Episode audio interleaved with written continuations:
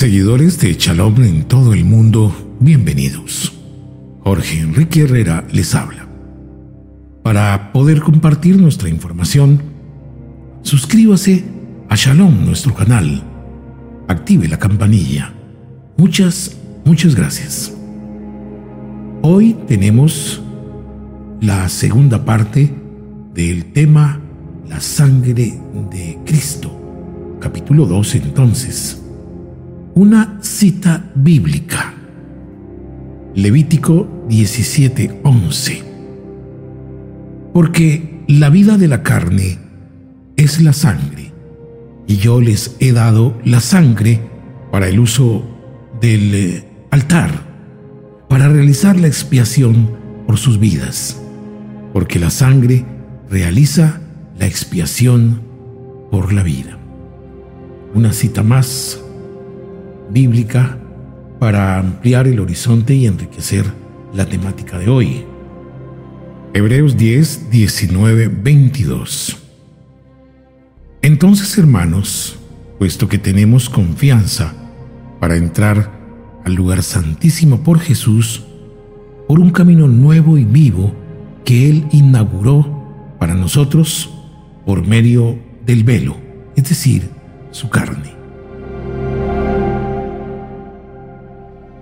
Repasemos entonces el milagro del anciano. Este tuvo lugar en el siglo VIII, cuando un monje tenía dudas acerca de la presencia real de Jesucristo en la Eucaristía. El anciano también llevaba el nombre de Ansanum en Italia esto ocurrió, repetimos, cuando un monje llamado Basilio fue asignado a una Eucaristía en el monasterio de San Longino o Longino. Este monje consagrado era un sacerdote que tenía dudas en cuanto a la presencia real de Jesucristo en la hostia. San Longino de Cesarea según algunas tradiciones, es un soldado romano que traspasó el costado del cuerpo de Jesús con su lanza. En los evangelios no tiene nombre en nuestra Biblia. Pero a él se le adjudica esta frase. En verdad, este era el Hijo de Dios. La leyenda de este soldado romano nació en la baja antigüedad media y probablemente nació en Lanciano. La curiosidad, por llamarla de alguna manera, es que estaba el hecho del milagro de Lanciano presentándose en un monasterio que lleva el nombre de presuntamente el soldado romano que hiere a Cristo en la cruz y que sería el mismo cuya frase lo identificamos a través de los siglos como en verdad este era el Hijo de Dios. Un milagro eucarístico. Repasemos a la vez algo que habíamos mencionado en el primer capítulo de la sangre de Cristo. El caso de otra leyenda que aparece en la literatura ya firmada por Robert de Borón se refiere a la presencia de José de Arimatea y el mago Merlín. Una vez más insistimos en que Robert de Borón participó en la cruzada número 4 en el año 1202 y murió en Palestina en 1212. La leyenda dice que José de Arimatea usó la copa de la última cena para recoger las gotas de sangre que Jesús derramó en la cruz y llevó la copa a Avalón. Este era un lugar famoso todavía en la tradición inglesa donde se ubicaba prácticamente el centro de gobierno, el centro espiritual de los caballeros que buscaron el grial, lo encontraron los caballeros del rey Arturo y su mesa redonda, tradiciones que aparecen, repetimos, en el Santo Grial. Sin embargo, no solamente el milagro del anciano es un precedente histórico para entender la fe, la confianza en la sangre de Cristo. Hay otro hecho que se da en Bolsena, provincia de Viterbo. Esto es en Italia, a orillas de un lago. Queda esta hermosa población de Italia. El hecho se presenta cuando se celebra una Eucaristía por un sacerdote nacido en Bohemia en el año 1263. Durante la Eucaristía, que se está desarrollando en el sitio de la tumba de Santa Cristina, Santa Cristina es una santa muy querida en Bolsena, le ocurre lo mismo que al sacerdote que oficiaba la Eucaristía en Lanciano. Dudaba de la presencia de Cristo en la hostia. Y de un momento a otro, la hostia empieza a sangrar. Por supuesto que esa hostia ya estaba consagrada. La sangre se esparce sobre los corporales. La palabra corporal viene del latín corpus. Este es un paño o lienzo blanco cuadrado que se extiende durante la misa y encima del altar para colocar sobre este corporal el cáliz, el copón y la patena. En el rito romano tradicional, este corporal se extiende desde el comienzo de la misa hasta después de la comunión. Cuando se presenta este hecho, el Papa Urbano IV, que se encontraba en Orvieto, una ciudad cercana al Anciano, y estaba acompañado nada menos y nada más que por Santo Tomás de Aquino y por el obispo Giacomo, envía a este último para informarse del hecho que se ha presentado en Lanciano. Y es él, este papa, Urbano IV, quien instituye la fiesta del Corpus Christi el 8 de septiembre del año 1264.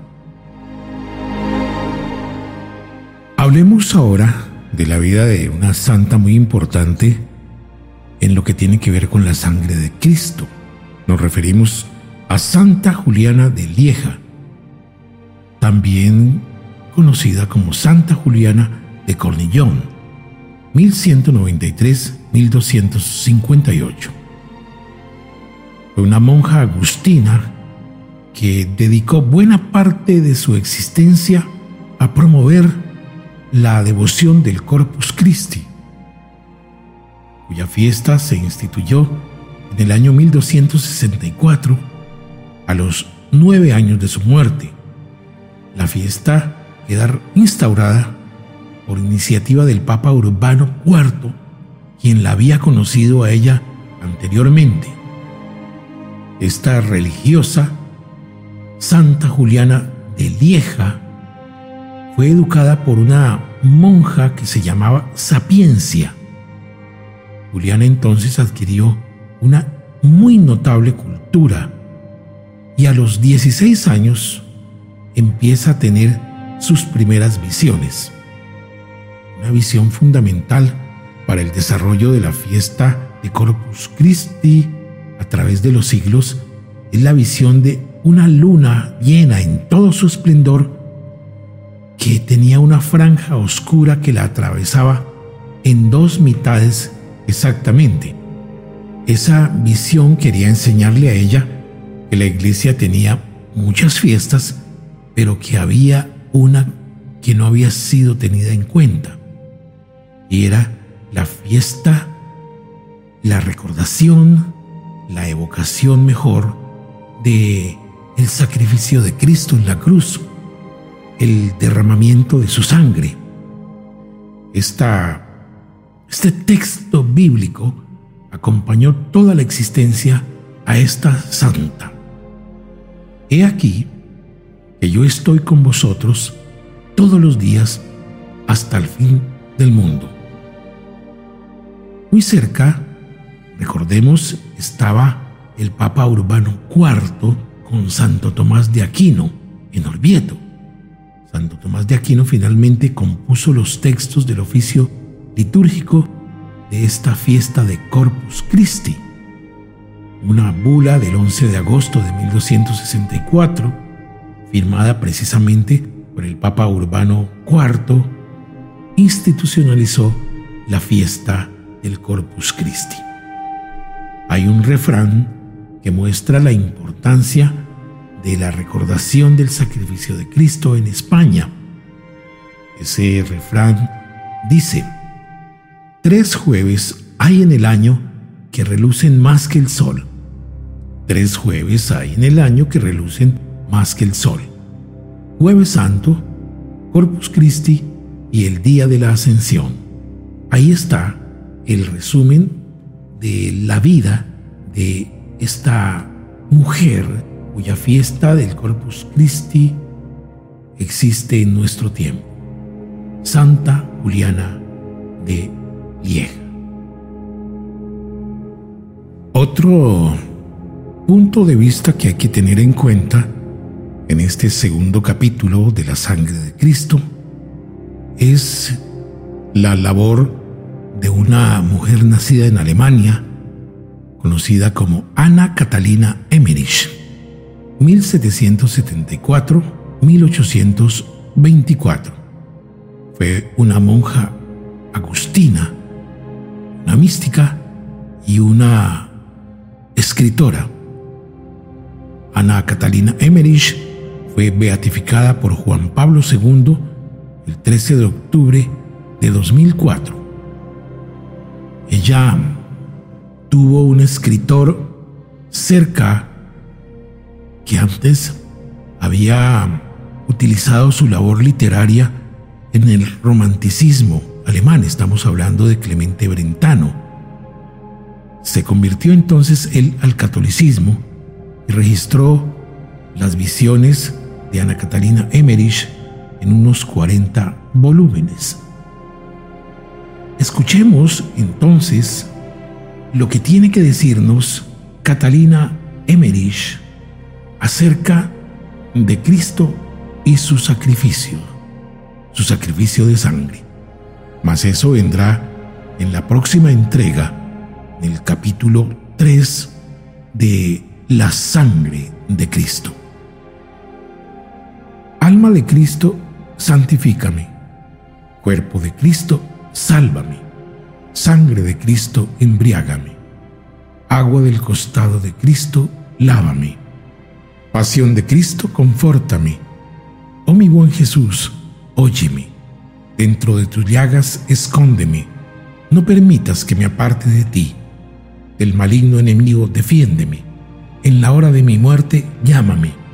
Y mándame ir a ti, para que con tus santos te alabe por los siglos de los siglos. Amén. Con gusto Jorge Enrique Herrera les habló. Para poder compartir nuestra información, suscríbanse a nuestro canal Chalón. Active la campanilla. Muchas gracias.